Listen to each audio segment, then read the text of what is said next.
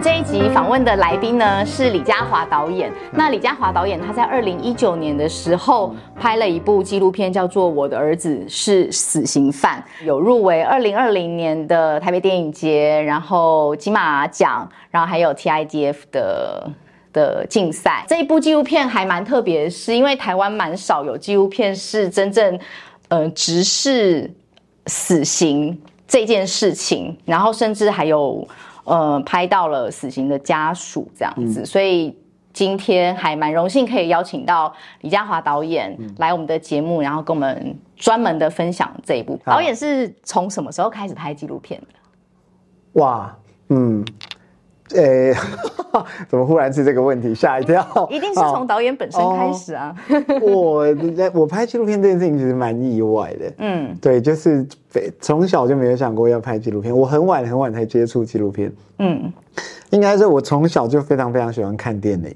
然后反正我已经忘记是什么时候，就是某个因缘际会，好像是我爸也很喜欢看电影，所以从小就带着我进戏院。然后我就是。我就对电影院这个环境很着迷，所以我国中、高中就是所有零用钱、打工的钱，一直到大学，全部都拿去看电影。嗯，然后从小应该一年进不夸张哦，一年进戏院应该有一百场，就重复看的不算哦。嗯，然后看录影带、DVD 那种东西也不算。嗯，就是我着迷到，就是我只要我一天可以一整天都泡在电影院里面。但我小我其实小时候都只看好莱坞电影。好莱坞电影就是我的全世界，我以为全世界的电影只有好莱坞电影。嗯，对，就是对，很蠢。然后，然后，呃，可是因为很喜欢很喜欢电影，然后我就想说有没有机会去拍。但是这件事情对我来讲很困难，因为我家的状况不太允许我去念电影相关的东西。但就一路念书嘛，就是小时候什么也不懂，只会念书，就就考考考，就到了。反正就到上大学去念了广告系，嗯，然后到广告系进广告系以后，才发现我们隔壁有一个广电系是教拍片的，嗯，但是我已经不能去广电系的课都有门槛，所以我几乎修不到什么广电系的课。然后那个时候看一看，开始念大学才发现哇，原来台湾还有台艺大、北艺大这种学校。可是我已经在念大学了，我也不太可能转学，就是想说好吧，就老老实实以后毕业就去做广告好了，嗯。结果在大三的时候，我们系上有一个老师叫陈文林，嗯，对，然后陈文林老师就邀了一个很厉害的纪录片导演来我们学校演讲，就杨立洲，哦，对，所以我大三的时候第一次看纪录片，我还记得是杨立洲的毕业纪念册，嗯，对，其实他拍他跟他的以前在复兴美工的学生，嗯嗯，然后很震撼啊，就想说哇，原来电影可以这样拍，而且好好看哦，然后就问杨立洲说那个。杨立洲有讲嘛，他就说他的状况跟我有点像，他本来是想要拍剧情片，结果去了南艺学纪录片。嗯，我就觉得哇，这个导演的故事好有趣，然后我也想要跟他一样，我就跟杨立洲说，我想要考南艺。嗯，对，然后杨立洲非常痛快的答应了，我写了三封信给他，他一封都没有回。对，痛快答应但却不回你，可能他太忙了啦。对，所以但是最后呃。反正中间发生很多事情，我我我怕我们时间不够。总之我很幸运，我就考上了。但考上是另外一个痛苦的过程，因为真的什么都不会。嗯，所以我在南艺的学习过程其实蛮辛苦的啦。但是就是其实很谢谢我那个陈文林那个大学老师，然后也很谢谢立州学长。就是我觉得是因为他们我才进到这个领域来，然后在。念研究所的时候就觉得，其实拍纪录片很好玩呐，嗯，就一路拍到现在的这样，对，所以，嗯，为什么会开始拍纪录片，就是意外，真的是意外，对。所以杨立洲导演应该算是你的贵人，他把你，对，他把你引进了纪录片界。认真说的话，我觉得更。更像是陈文玲老师，嗯，对，然后对我觉得陈文玲老师比较像是我的启蒙，然后呃，立州学长像是一个开关吧，嗯，对，嗯。那你拍的第一部纪录片是关于什么样的主题啊？哦，因为我们是三年制的研究所，所以就是一年要交一部片子。然后我们在入学之前要有一个入学作品，嗯，所以我的第一部片子很难定义这样。所以我的第一部片子你可以说是我入学作品，但我入学作品就是因为我念大学的时候每天晚上都要回家帮我奶奶卖米粉汤，嗯，然后我其实也没有其他时间，所以我就是拍了用拍了一个二十分钟很短的东西，就是拍我奶奶卖米粉汤的。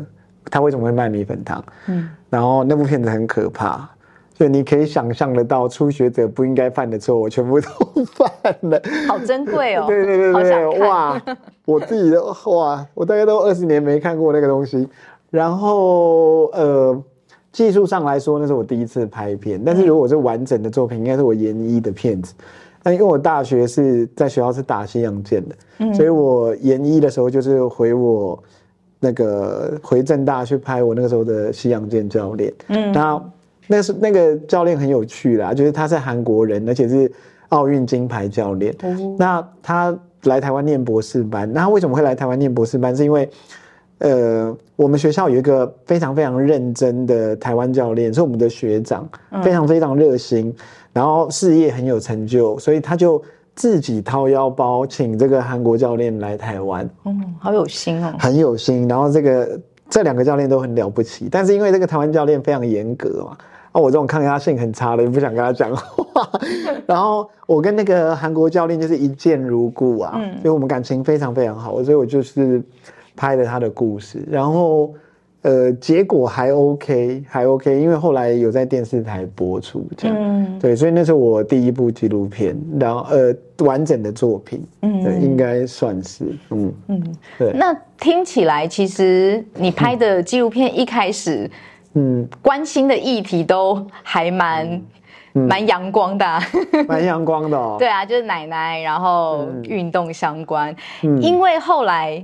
也不能说标签，但是大家想到你，其实就是很自然会想到跟司法相关的的纪录片嘛。对，那的最代表性的就是我的儿子是死刑犯，所以是在什么样的时时候，还是什么情形之下，嘉华转而开始对于司法这件事情有兴趣？嗯，应该说，我我其实对我。我没有对特别对什么东西有兴趣，我也没有想说我有一天会变成的，人家觉得我是拍司法的或什么，其实这个对我来讲都不是，都不是问题。其实对我来讲，就是很简单，就是我想要说故事这样。然后所以就是我觉得有有一个东西我很有 feel，我想要去拍，我就去拍的，所以我就没有想那么多。我我觉得我呃，对我我还是觉得。拍片这件事情对我来讲比较像创作，嗯，然后我觉得创作其实是一件很自私的事情，是很私我的事情，就是我其实是在跟我自己对话。即便说我拍的是别人，但其实我一直都觉得我是在透过呃影像工作这件事情理解我跟这个世界的关系。我认为对我来说，所以那个。我我其实会怕，我人生都不是我自己决定的。我其实会开始跟司法的东西接触，是因为蔡崇隆导演。对，就是呃，从龙在两千年前后有部片子很有名，就是《岛国杀人记事》嘛，讲苏建和案。对，那那个时候就是呃九零年代吧，对啊。然后《岛国杀人记事》拍完之后，其实有很多回响。可是书案就一直处在一个很焦灼的状态，对。然后他们又被判无罪，又被判有罪，就是反反复复，司法反反复复。嗯。那零七年、零八年的时候，那个时候的公共电视总经理冯先贤老师，嗯，就是浅贤老师就觉得，其实我们应该要再做一点什么事情，所以浅贤老师就找了从龙，就说我们来把书案再做一个续集。嗯，对。那那时候从龙已经在教书了，所以从龙就说他很忙。那他需要有一个人进来帮忙，这样。那那时候从龙看过我零八年之前的几部片子，嗯，他觉得啊这个年轻人蛮有趣的。根据他的说法，所以他就他就跟贤贤说，哎，那不然我找嘉华进来帮忙。嗯，那其实贤贤老师也一直很照顾我嘛，所以他就说，哎，他觉得我很适合，所以他们两个就决定把我找到苏万的团队里面。嗯。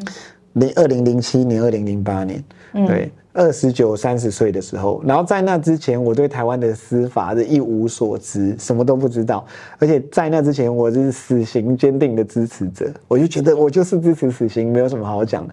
但是开始拍这部片子之后，就开始做功课嘛，然后才发现，原来我以我之前很多对台湾司法的想象。是不太正确的啊，其实是很不正确的。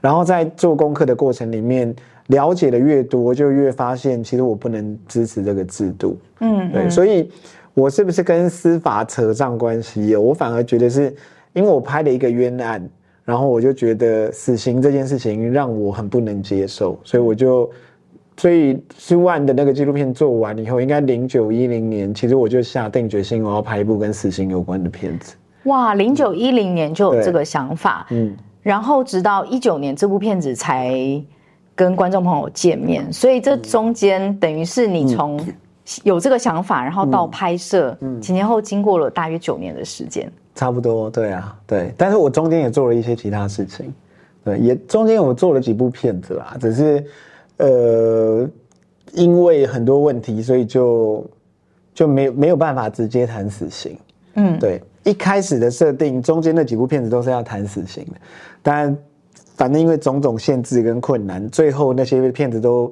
长成跟死刑没有直接相关，但是都跟司法相关，都跟司法，所以等于是你在这九年的创作作品都是环绕在司法当中。没有，我这九年也做了其他事情，这是一定要的，对对对对，不然怎么生活呢？对我这九年里面做了什么事情？我去拍了火车。我也去拍了，呃，我也去拍了一个，呃，怎么讲？一个台大老师的故事，还有什么？我还去拍广告，我做了好多事情哦。对，要生活嘛。对啊，对对对对对。可是因为我们刚刚在。开机之前，我们就有聊到，就是拍片其实它就是很耗能量，它等于是能量互换。你去拍这个东西之后，其实你可能元气大伤，你需要花一点时间修复。对。然后死刑犯的议题，或者是 face 这个议题，其实它很大。然后你要去跟不管是呃家属，然后或者是刑刑犯本人，或者是律师接触去聊这些议题，其实很很伤元气耶。哎，嗯，蛮伤元气的，但是，但是应该怎么讲？就是我觉得，嗯，就是工作过程里面，你会看到更多付出比你更多、更努力，然后想要让这个世界变得更好的人，是真的，对。然后你看到他们的工作的样子，你就会觉得，嗯，我好像还蛮轻松的，对，所以就没什么好说的。但是，呃，我我觉我觉得这几年的情况有点复杂了，就是我其实觉得很疲倦，嗯，但是呃，这个疲倦这件事情好像不能全部怪到拍拍司法这件事情上，对，可能跟我自己的生命状态有关的，嗯嗯，对，所以。我不我不太确定，现在让我感到很疲惫的那个东西是不是司法的问题？我我猜不是，嗯，但是确实，呃，在某些情况下压力蛮大的，没有错，对。但是，我觉得比起我的主角们，其实只是拿摄影机，真的没什么啦。因为你拍摄的主角，他真的算是已经很难。有任何一个主角的情况去是超越他们了，因为你在这部片子里面最主要的，你访嗯，你跟随了三个死刑犯嘛，一个 A，然后一个是陈玉安，一个是郑杰。那一开始是从郑杰事件开始，让你有了想要拍我的儿子是死刑犯吗？还是在更早苏建和案？对，就让你开始想要拍苏建和案。嗯，其实。应该拍完书案之后，我就觉得我必须要做一个跟死刑有关的东西，所以就是每次大家都问我说：“哎，你是不是很有理想啊？你是不是要做废死运动？”没有，我觉得这件事情比较像是我跟死刑的私人恩怨，就是我看你不爽，所以我就要搞你，是真的是真的。对我，我们我我不是李宗旺、蔡静茹，他们是抱着远大的抱负在做纪录片的。没有，我做纪录片想要改变世界。我没有，我做纪录片的东的原因都很私密，都很私我啦。就是我全部都是自己从自己出发，就是我 emoji 不爽，或者我很爽，所以我就决定要做这件事情。嗯，然后我其实很简单，就是我在拍书万的过程里面，就一直在，就是从容给了我很多 reading。就是有一些是文字的，有一些是论文，有一些是影片。然后你在读这些东西的过程里面，就我就开始动摇。很快三到五个月，我就发现完全不支持这个制度。嗯，那我就在想，这中间到底发生什么事情？为什么我会开始不支持这个制度？你就想，其实我支持死刑的理由跟绝大多数台湾人一样，嗯，其实我们支持死刑的理由不外乎是我们希望让受害者家属过得更好，对，我们希望执行死刑，对，我们希望降低犯罪率，有死刑会降低犯罪率，然后我们希望找到一个更有效率的制度，可能不用花钱养他们，对，所以我们想要省钱，想要让大家过得更好，然后想要不要再有人犯罪。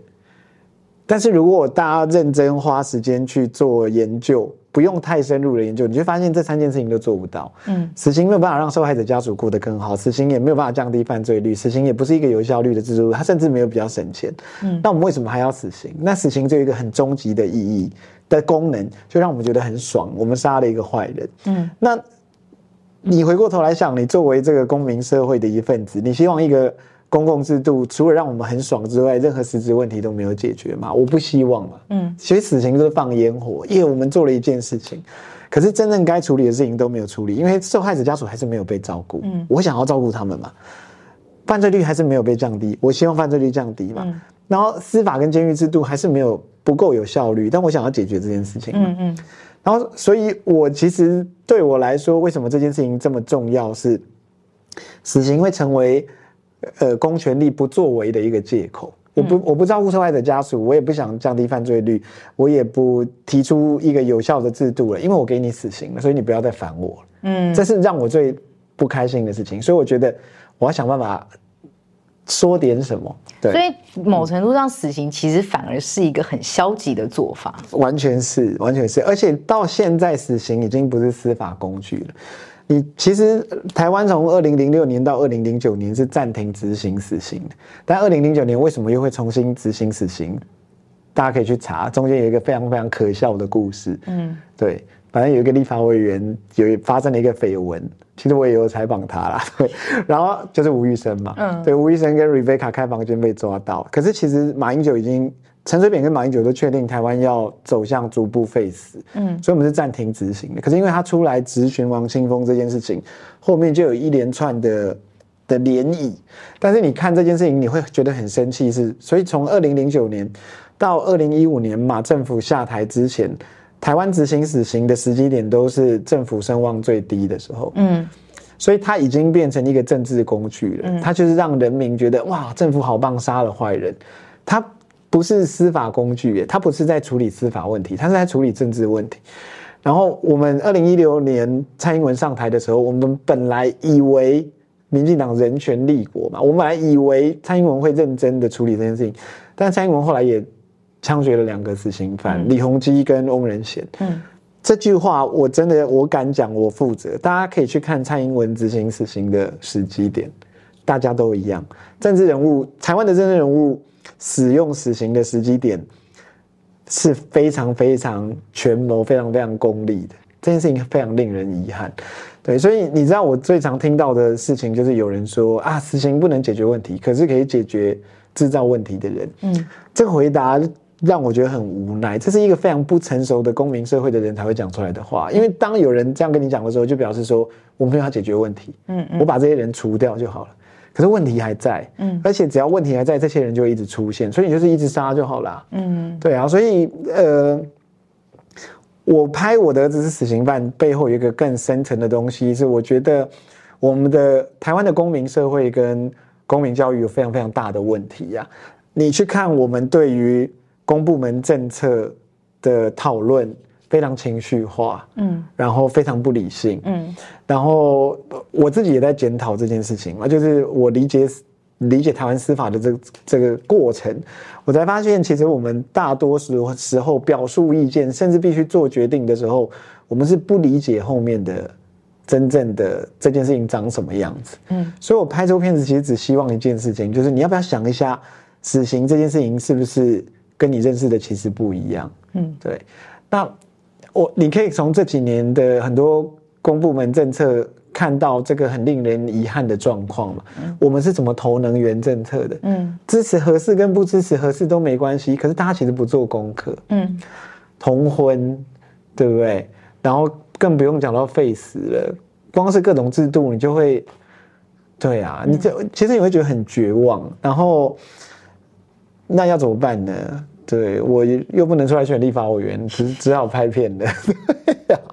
但你也不知道它会造成什么结果啦。但简单来说，其实我我真正对我来讲，就是我真的拍这部片子的用意，反而不全然在死刑这件事情上。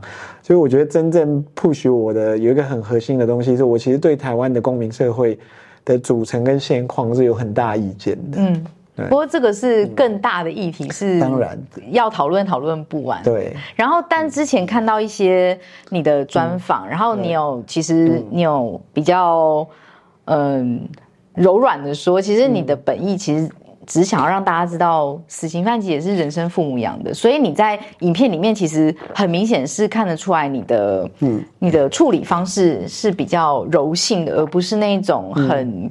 很尖锐，或者是想要去挖人隐私的，因为一开始的时候，你就是跟着其中一位的妈妈，然后去探视，然后让我们知道说，哦，那其实，呃，这个死死刑犯他还算幸福，是妈妈居然一个礼拜还去看他两次，然后会送他一些东西，就是从这个切角出发，然后让观众去跟着，呃，一开始就是跟着家属的这个情绪去看，一开始就让我们，嗯，理解说。死刑犯其实也是人，不要忘记这件事情。对，嗯嗯，老实说，呃，这个动机还是从我对公民社会的理解一样，就是的，我很喜欢讲这个这件事情，就是台湾人很喜欢讲一句话，其实是一个大陆作家韩寒讲，他说什么“台湾最美的风景是人”，然后台湾人都高潮了，因为台湾最美的风景是人。对我来说，这句话是脏话，你知道吗？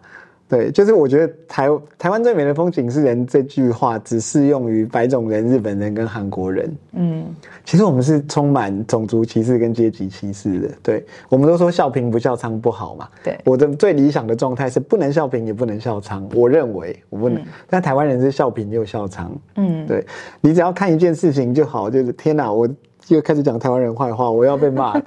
你去看那个新闻，就是有没有韩国美少女遗失手机秒寻回，在新义区对，嗯，日本什么女白美美丽的女白领遗失包包，然后在大安区秒寻回，嗯，不是日本人就是韩国人就是白人，而且都是美少女。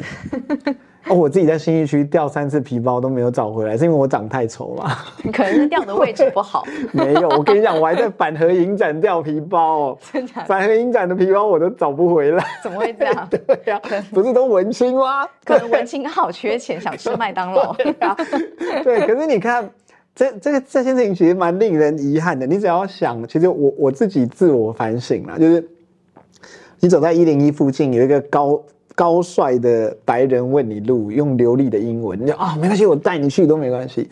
但是如果是一个菲律宾的移工新住民，一样用很流利的英文问你，很多人哦，可能我自己都会，就哎呦，外劳离我远一点。嗯，其实我们是很不 OK 的，就是我说应应该把所有的人，我不是说把死刑犯当人看，就是我应该是说。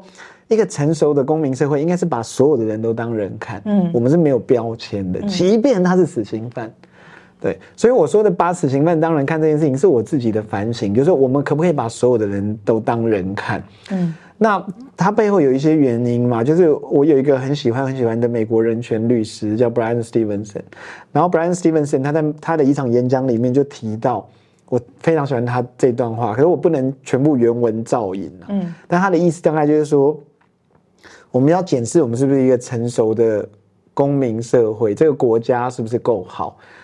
其标准不在于我们用什么态度对待那些长得最好看、受过最多教养、最有钱、我们最喜欢、最有礼貌的那些人。嗯，其标准在于我们用什么态度对待那些最丑、最穷、最讨厌，我们最不喜欢、最可恶、最该死的那些人。我觉得他讲的太好了。嗯，所以你不愿意把这这么可恶的人当人看，那就是你在贴标签嘛。那回过头来说，一个成熟的公民社会要怎么建立好的公共制度？嗯，一定是把所有的人都当人看。简单来说，你不愿意把死刑犯当人看的时候，台湾的司法跟监狱制度都不用往下走了。很简单，他们就是人渣，全部杀掉就好了。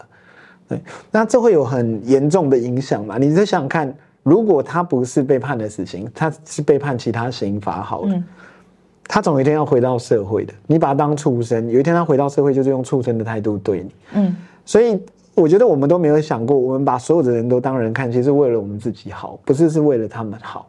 但是我觉得华人文化其实就很欠缺一种共同体的想象。嗯，所以这件事情，对啊，就让我觉得。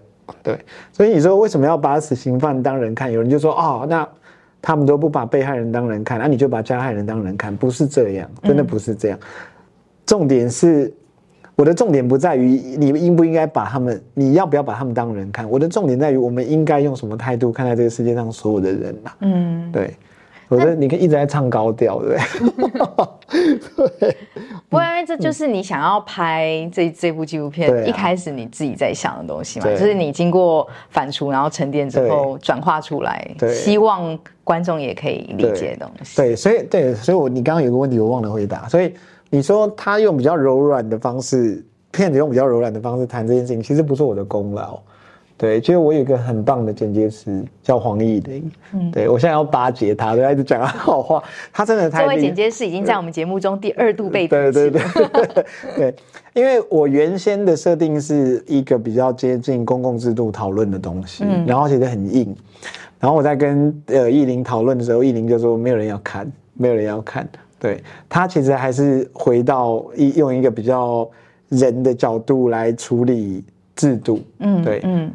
其实这个策略是他决定的，这个蛮重要的耶。因为如果一般观众纪录片其实已经是一个门槛了，对于一般观众，那如果又是在讨论刑法 face 这个议题，其实大家根本不会想要进去看。就是说白了是这样子，所以你必须要用一个嗯，可能跟观众比较有能够同理心或是引起共鸣的方式去看这一些人。其实有人做的很好啊，有人做的非常好，李慧仁跟蔡崇隆嘛。对啊，但是呃，我尽力了，就是意林用他的方法告诉我，你不是李慧仁，你也不是蔡崇隆。对，所以呃，其实这个策略是某种程度上我是被意林影响，应该说算是他决定的。对，所以其实很感谢他了。我觉得他找到了一个呃，我们比较可以跟其他人沟通的方法，特别是针对这个问题，他对就是。只能说谢谢我的剪辑师，他很聪明。嗯，对。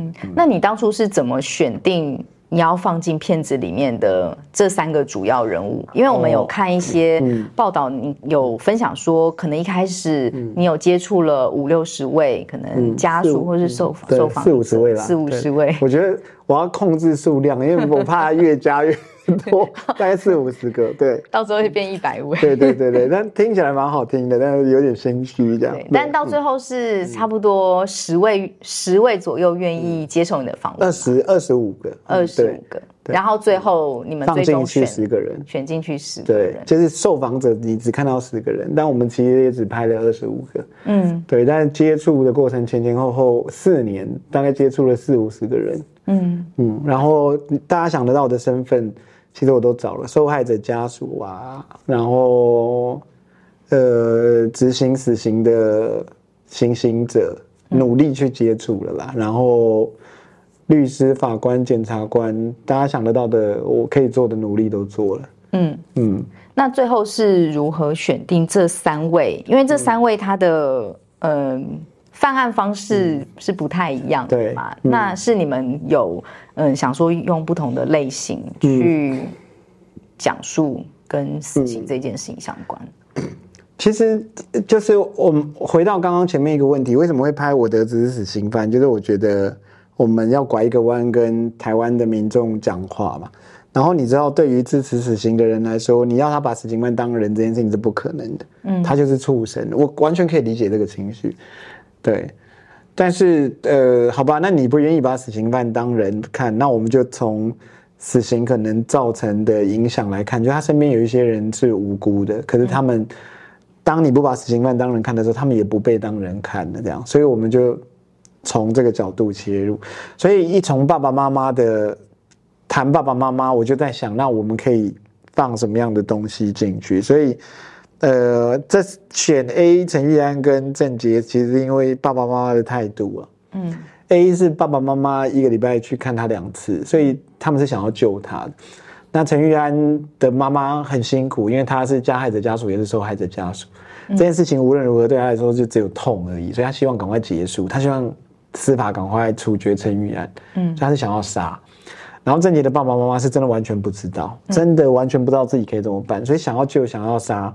跟没有办法下决定，对，所以我觉得这三对呃父母的这三对受害人的亲属的态度，其实呈现出三种对死刑不同的想象。那我觉得也可以让对死刑有不同想法的观众去思考啊，原来其实受害者家属对于死刑的想象是很不一样，然后也反映出三种。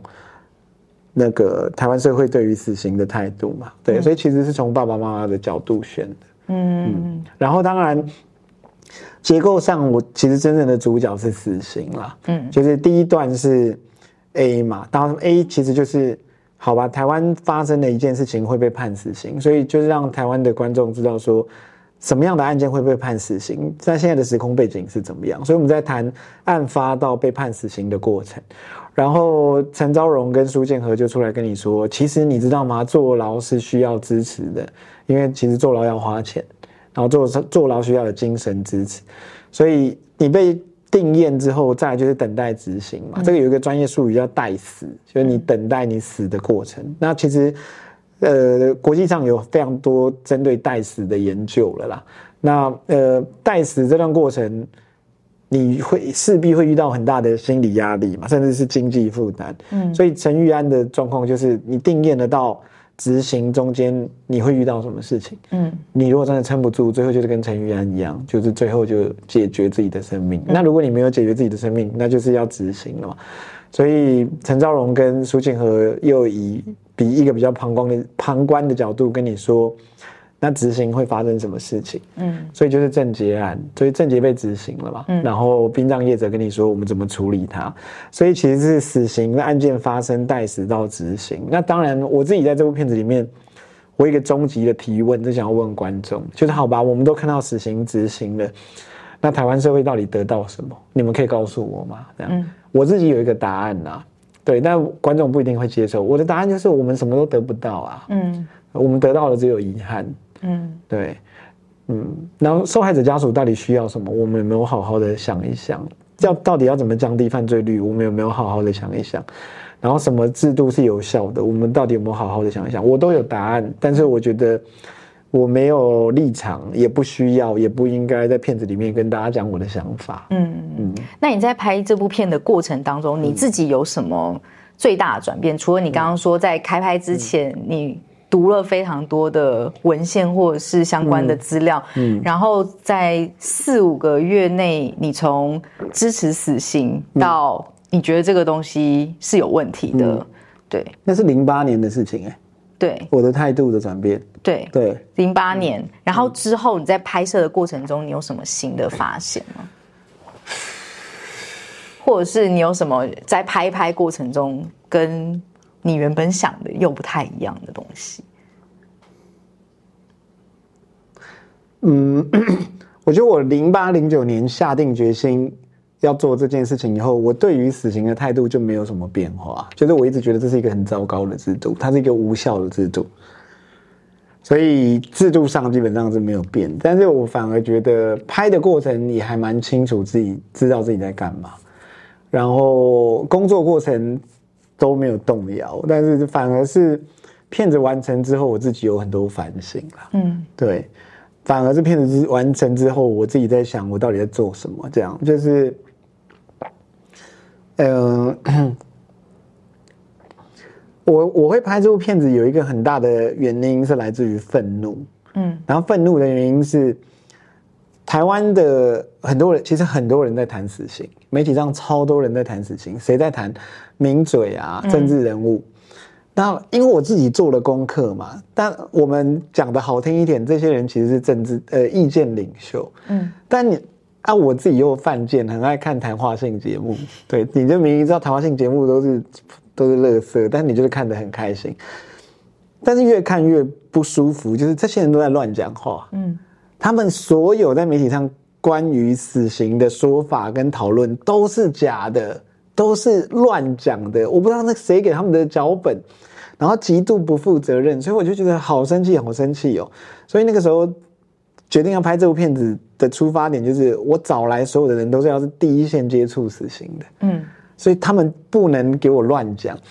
就有一个名嘴在电视上讲的煞有介事，他说：“你知道吗？郑杰多孬种，就是打麻醉药要枪决之前，他还喊痛，然后全部人就说：哇塞，你好厉害，你怎么看得到？”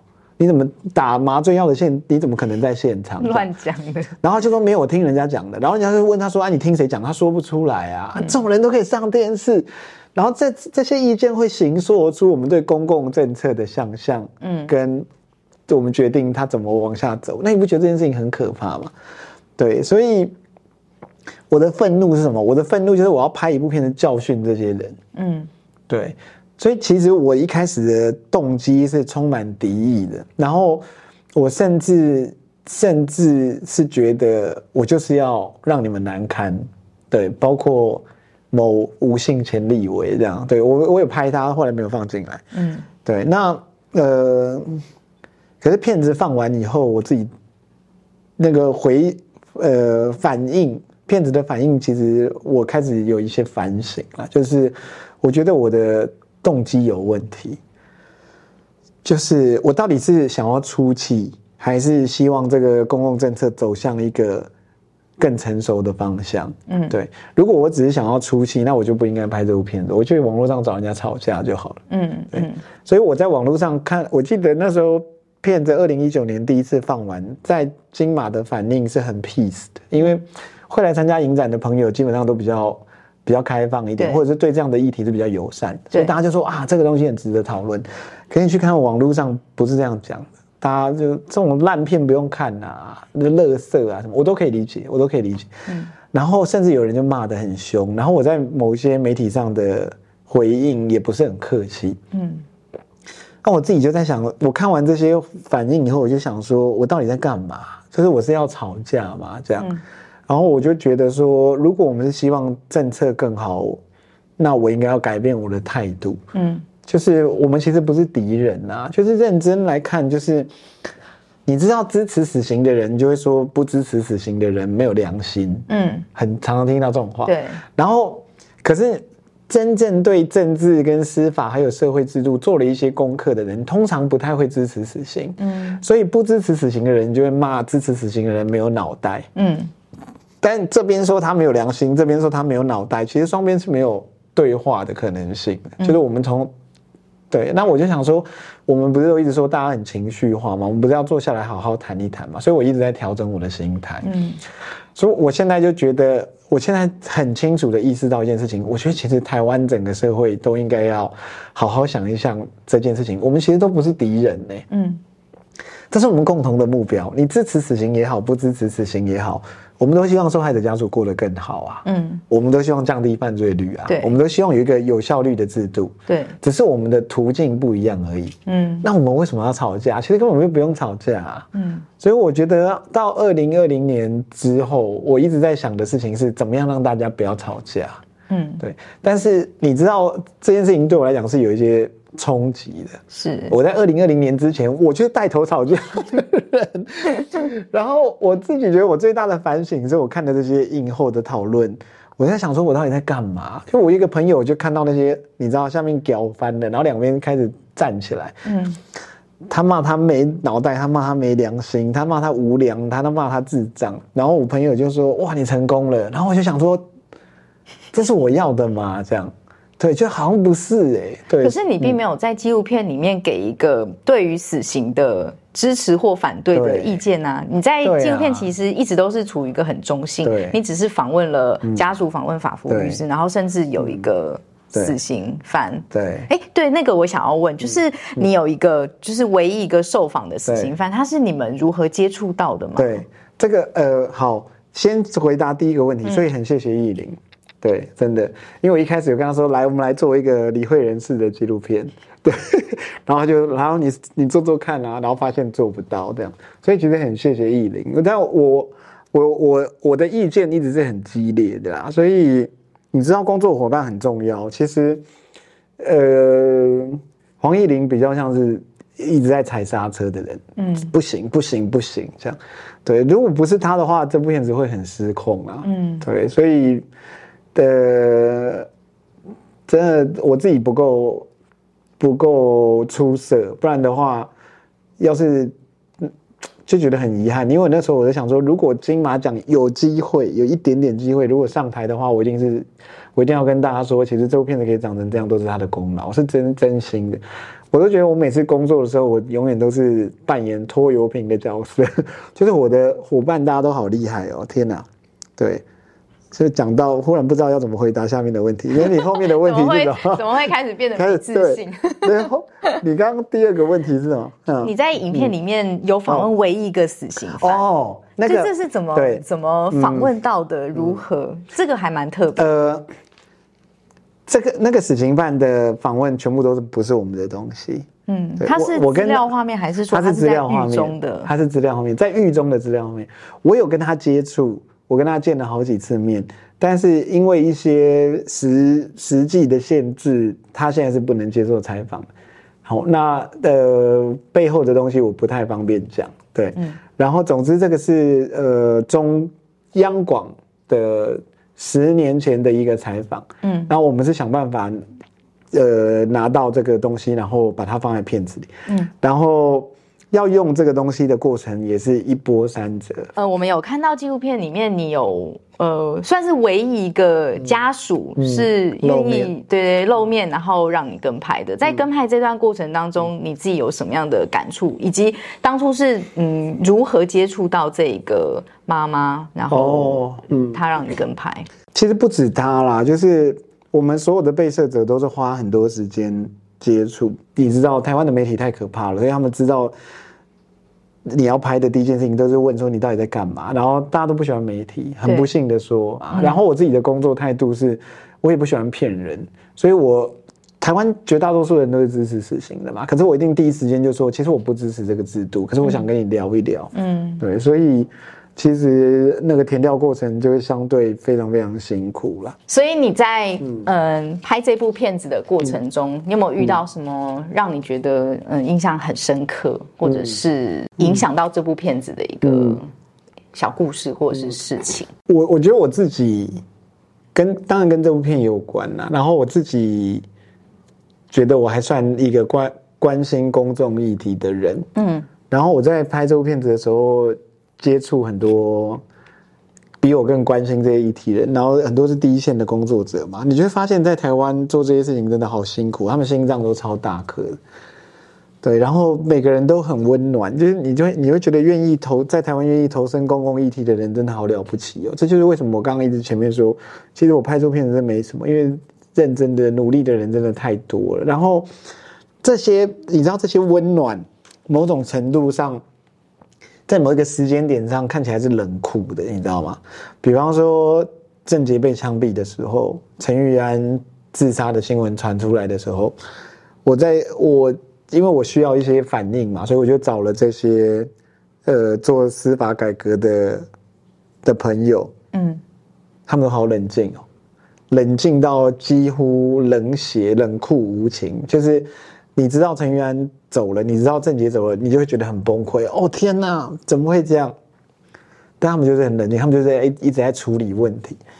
然后我都会，我那时候都会觉得好好奇啊，就是你们怎么可以？你们你们是怎么这么没人性？你们不是说你们很关心这些议题？然后后来不是哎，大家就已经很习惯把事件当下的情绪收下收起来，因为他们就会跟你说。现在就是你需要冷静下来，把事情往前推的时候，你马上就要做一些回应。所以现在没不是你哭的时候，不是你沮丧的时候，然后就觉得哇，台湾这些做司法、做狱政改革，甚至做各种社会运动的人，真的心脏要很大颗。嗯。因为他们每天都在接触这件事情，如果他们每一天接触一次就崩溃一次，其实他们就没办法活了。我就是啊，我就是每次要崩溃一次，所以他他们就很明确的跟我说：“啊，你其实是没有办法做运动的。”对，所以我就乖乖拍片。但是你真的觉得他们很了不起？其实他们有没有情绪？有，就是夜阑人静的时候，有一天没有工作的时候，一起喝酒，那就发现他就讲到这件事情，他就哭了，然后就想说：“哎。”那个时候当下你的情绪怎么不是这样？比方说，你看那个那个陈玉安的律师王宝利律师，他说我，所以我有罪。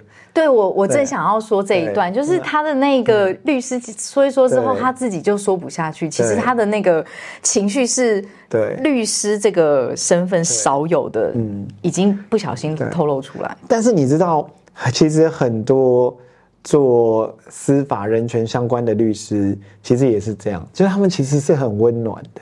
对，那你你知道，就讲到拍片这件事情嘛，所以我完完全没有，我们完全没有意识到他会讲出这种话。哪一个律师会说，所以我有罪？对，可是 他一讲这句话的时候，我就知道，天哪，我需要他的反应。嗯，但是因为我拍片的方法是很多都是聊天嘛，嗯，对，所以我我直觉就知道，我讲他讲完这句话，他会寻求协助，他会想要找其他话，或者是他会看我，所以他一说完，所以我有罪，我就第一个反应就是我不能看他，所以我就低头，假装我在想事情，嗯，那我就希望摄影师这时候搂个一分钟，我们需要他的反应，这样，对。幸好我有低头，因为我我觉得他的那个时候的表情太棒。但老实说，我那时候心里的第一个 OS 是，我们有两机嘛，我想说，如果现在有人敢给我卡，我回去就杀你们。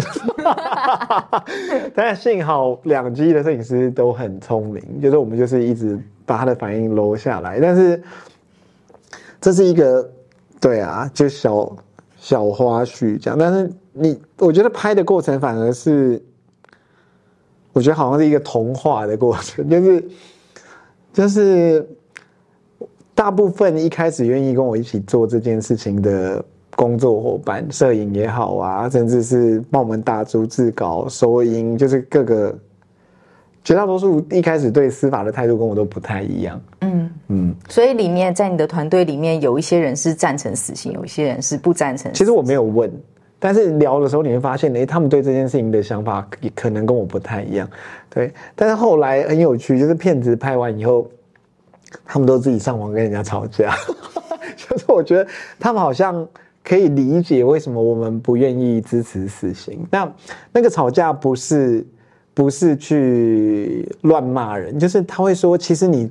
思考这件事情的方向是有问题的，这样，嗯，对，然后我就会觉得，对嘛，做完功课以后，你的态度是会变的，所以我们不是，是不是应该每一件事情都要做功课这样？但所以你知道很有趣，就是对我来说，这部片子一开始到现在。甚至以后，我的目标都很清楚，我是拍给台湾人看的。嗯，我就是否台湾人这样，我就是希望台湾的观众好好想一想死刑到底是什么。可是很幸运，这部片子其实去了很多地方啊。对，我们在香港放，然后在英国，然后在瑞典，在美国，在呃这个月要在立陶宛，嗯，然后好像还有哪边啊？澳洲还是哪边？我已经忘记，反正他去了好多地方。然后我都辗转得到一些国外观众的回应。嗯，最近一次是上上上个月在瑞典，我跟你讲，国外观众的反应跟你想象的完全不一样。对，就是台湾观众的反应你都可以想象，就很直接。可是说实话，台湾在国际上的知名度很低啦，就真正知道台湾的人很少。嗯，可是我很幸运，就是知道台湾的人对台湾印象都非常好。嗯，对。你知道国外观众最常问的事情是什么吗？你说对于你的这个片子吗？国外观众，包括香港哦，第一个反应都是他们没有办法想象台湾还有死刑。他们说台湾是一个这么先进的国家，这么一个一个这么进步的地方，你们是亚洲第一个宣布同婚合法的。嗯，你们这种地方怎么可能会有死刑？嗯，不好意思，我们就是有死刑。哎，那我非常无知的问一下，以亚洲而言，现在已经完全性废除死刑的国家有哪一些？好，这是很有趣的问题。你真的问到一个我们又要讨论死刑了。你知道，根据 OECD 的标准，如果列入已开发国家，哦，列入已开发国家还有死刑的啊，只有五个。对。世界上绝大多数的国家都废除死刑了，一百多个国家，大概应该绝大多数都废除死刑了。但是，所以有很好的、有非常先进的国家，也有没那么先进的国家。但是，OECD 列入已开发国家，因为 OECD 的标准，你符合已开发国家还有死刑的只有五个国家：美国、嗯、日本、南韩、台湾、新加坡。嗯，对，你把美国扣掉，美国基本上是一个很变态的国家嘛。然后五十个州的法律都不一样，有些州是有死刑，有些州是没有的，对，很复杂。但美国就是一个你无法，它就是跟世界上其他国家都不一样，它就特别浪费，特别有钱，特别啊，对，一个可以选出 Donald Trump 的国家就没什么好讲。好，但你看剩下四个是什么？日本、南韩、台湾、新加坡。对，南韩已经暂停执行了，可是他们还保留死刑。嗯。那你有没有发现这四个国家都是亚洲国家？对，而且这四个国家的价值观是接近的。对，那这四个国家影响这四个国家最深的是什么？儒家、儒释道。对，儒家谈什么？谈阶级，谈伦理。佛教跟道教在华人文化圈里面谈什么？谈因果报应。嗯，所以其实死刑在亚洲不是社会现象，是文化现象。哎，这个很有趣，耶，这个观点其实还蛮少听到有人提起来。这就是为什么，这就是为什么很多人喜欢说国情不同。嗯，可是如果你仔细去回头去看，你就会发现，全世界现在废除死刑的国家，全世界现在废除死刑的国家，当年废除死刑的时候，国内主流民意都是反对的，全部都是。嗯，但是现在这些国家都接受没有死刑这件事情，而且你去看一件很有趣的事情，世界上治安最好的国家。几乎都没有死刑，世界上治安最烂的国家几乎都有死刑。嗯，所以死刑对犯罪率根本没有帮助。最近最近的就是六零年代法国嘛。嗯，对啊，他们的那个法务部部长巴丹戴尔说要废除死刑的时候，他说密特朗挺他。嗯，然后也是国内骂成一片。你现在去法国讲了一下死刑政策，没有没有任何法国人支持死刑，因为为什么？因为他们透过公众教育跟讨论来。论述死刑的存在的意义跟可行性嘛？嗯，那台湾不做这种事啊，台湾的媒体不做这种事，台湾的政府也没有力气做这种事情。然后我们最多讨论的场域是什么？网络。嗯，对，所以网络不用负责任。对，所以这件事情没有办法进入理性讨论的范围的时候，你就很难。对，而且我觉得跟文化有关呐。嗯，我们太相信硬报了。嗯，但是我们对硬报的理解又有问题，就是。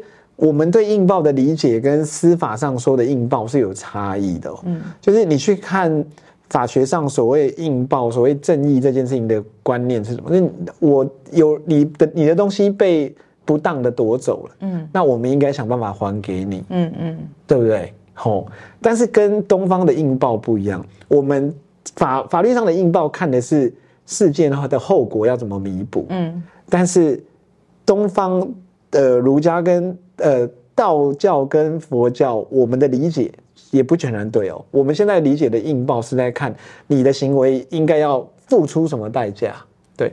然后，所以你付出什么，你杀人你就该被杀，嗯，一命还一命。对。但是，当我们看结果这件事情的时候就不一样。你不见的东西，我要还给你，我要怎么还给你？一命是还不了一命的。嗯。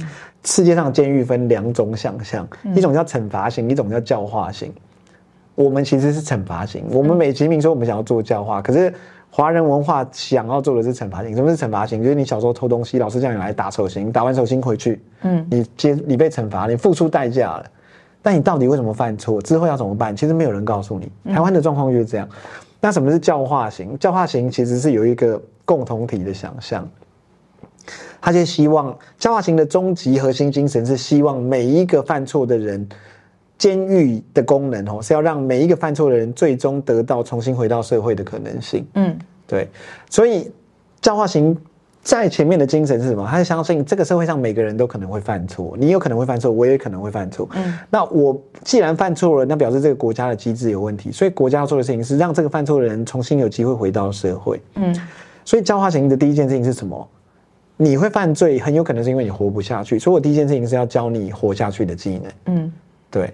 那台湾现在台湾最容易活的技能是什么？我跟你讲，木工、水电工、厨师。嗯，但台湾只有极少数、极少数、极少数的受刑人可以学木工、水电工、厨师。你知道为什么？哎，我以为是很多的那个监监所，他们都有一些，就是这一些。有啊，有这些课程，可是只有你只有超级优良的受刑人可以学。你知道为什么吗？很危险呐！哦，拿刀，对啊，拿电钻。那为什么我们不能让很多人学？你就想嘛，他们这边可以学木工、水电工、厨师，因为一个人管七个人啊。你这边怎么管？一个人管一百个，你要坚守死哦！真的。对，所以好吧，那我们不要学。所以台湾做什么？胡信风、莲子灯笼。嗯，啊，他你去看台湾人，台湾的监狱，胡信风、胡子灯笼已经是鬼斧神工，你知道他们做那个灯笼超漂亮。那问题是，他出来以后，他要干嘛？嗯，胡信风哦，那怎么办？继续偷啊，继续抢。好，谋生这件事情不讲。那所以你你知道他们的监狱做什么？北欧有监狱是钥匙是受刑人自己管的，有北欧的监狱在社区里面的，所以邻居就知道这边是犯过错的人。哇，轻罪啦，当然不是重罪，可是，在台湾轻罪也不可能啊，酒驾鞭刑啊，嗯，对不对？不是吗？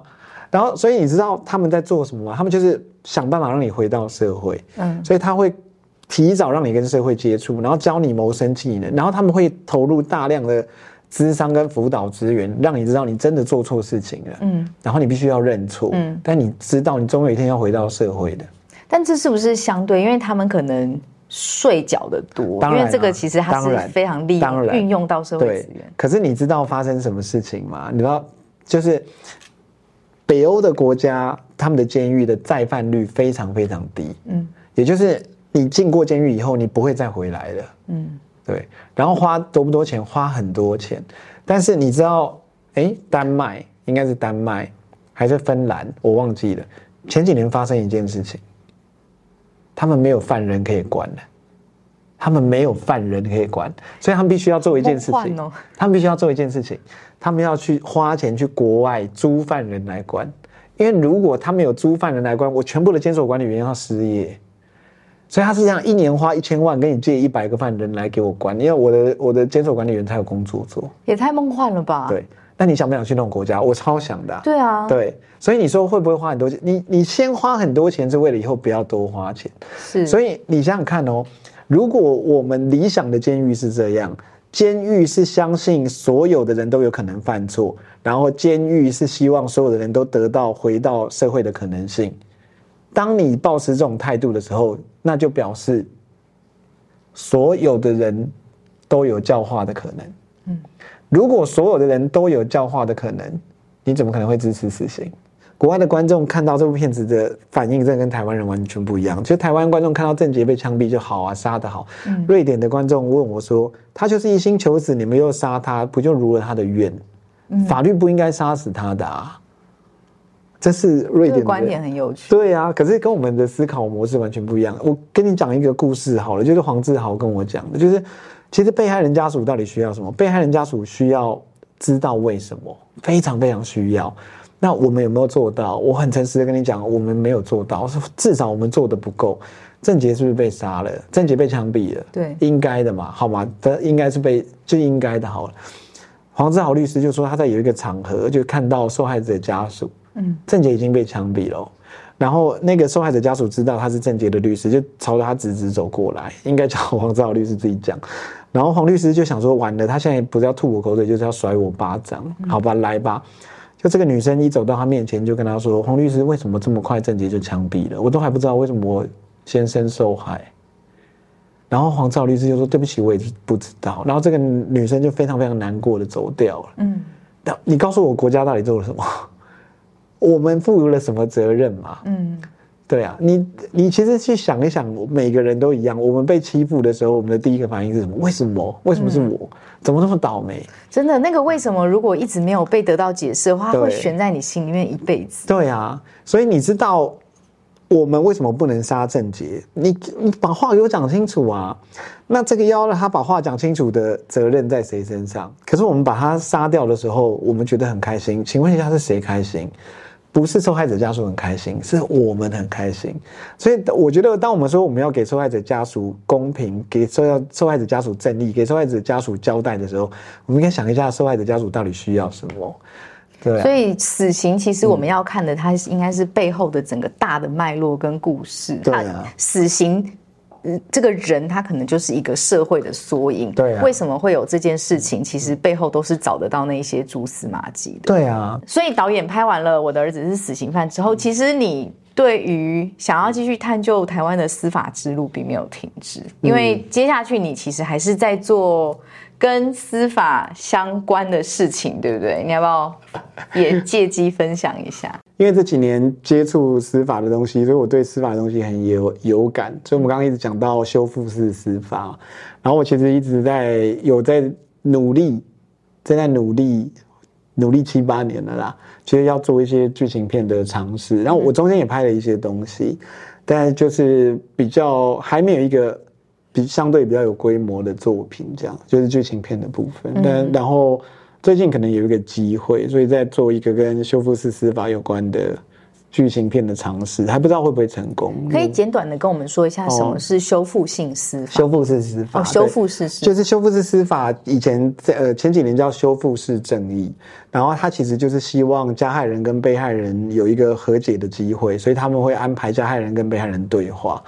但是这件事情在台湾推了十几二十年，但是都推得很慢，因为非常困难。然后，那我觉得跟它跟实际执行上的有一些障碍有关。首先是通常受害人家属不太愿意见加害人，然后加害人到底有没有认错，你也不知道，所以有时候会流于形式，就是一直叫加害人写信啊，叭叭叭，然后真的可以促成见面的机会也不多。可就像我们前面讲的，其实这是一个利益非常好的。制度，所以如果大家又有看《娱乐》，又讲到《余二》，所以你知道《余二》的团队真的非常非常用功啊。嗯，他们的 ending 就是李大芝他们家跟贾静雯他们家就见面了。对，但那是一个极度理想状态的结果，其实事实上是很难。那我就跟那个我在跟法务部聊这件事情的时候，我就觉得说，其实双方要见面有个前提呀。所以要以性命相见。什么是以性命相见？就是我要知道你到底怎么想，我要知道你现在到底过得怎样。重点是被害人需要知道，我知道我要知道，其实你过得不好，你很抱歉。嗯，这件事情和解才有可能。对，那你要怎么样让他过得不好，然后很抱歉，他要有罪的感，他要意识到自己犯罪这件事情，他意识到自己做错了。嗯，所以这需要花很长的时间，花很长的力气嘛。对啊，所以我的片子其实想要谈这个啦，嗯，如何让双方的修复可能，如何这样，嗯，那这是动机，所以就写了一个剧本这样。然后另外一个比较大的东西就是，呃，拍完我的儿子是死刑犯之后，我本来想说，好吧，我跟死刑的恩怨可以告一个段落，对，结果的在某些场合遇到很令人。讶异的反应，嗯，对，就是竟然有十斤半的小孩看片子，然后就跟我说，因为那时候已经在网络上被骂的很惨，但是也觉得算了，就被骂应该的，然后他就说很感动，因为他觉得他一辈子都不会有人愿意理解他们家发生了什么事情，但终于好像，那他的爸爸已经服还没，他爸爸还在。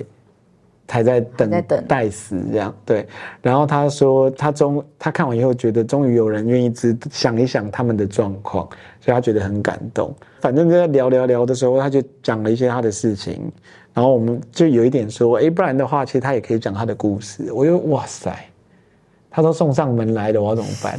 本来已经没有想要再继续拍了。重点是因为我觉得我在拍我的只是死刑犯的时候，我觉得这件事情是没有做完的。因为我四五十个接触对象里面有一半是不愿意接受采访的，嗯，那他们不愿意接受采访的理由也很有也很成立啦。就比方说，有人就说他是支持死刑的，可是他也愿意在镜头前面跟我谈这些东西。问题是他不行，因为他只要一露脸，他们家就会大吵架。嗯，他说他再也不能承受家里这种状况。嗯，那你要怎么办呢？你就只能祝福他。所以对我来讲，我得知死刑犯这部片子有太多遗憾，我就觉得我应该要把这件事情做完。那不是我想做，是我觉得我欠这个题目的。嗯，对，所以我现在就决定要往下拍，再拍一部跟死刑有关的片子。嗯，我觉得我要跟他做个了断。期待导演对于死刑的下一个作品的议题，然后如果有什么新的想法的话，嗯可以再回到我们的节目上面，然后分享一下。好，如果我还活着的话，那我们今天这一集节目就到这里。我们谢谢李佳华导演，谢谢。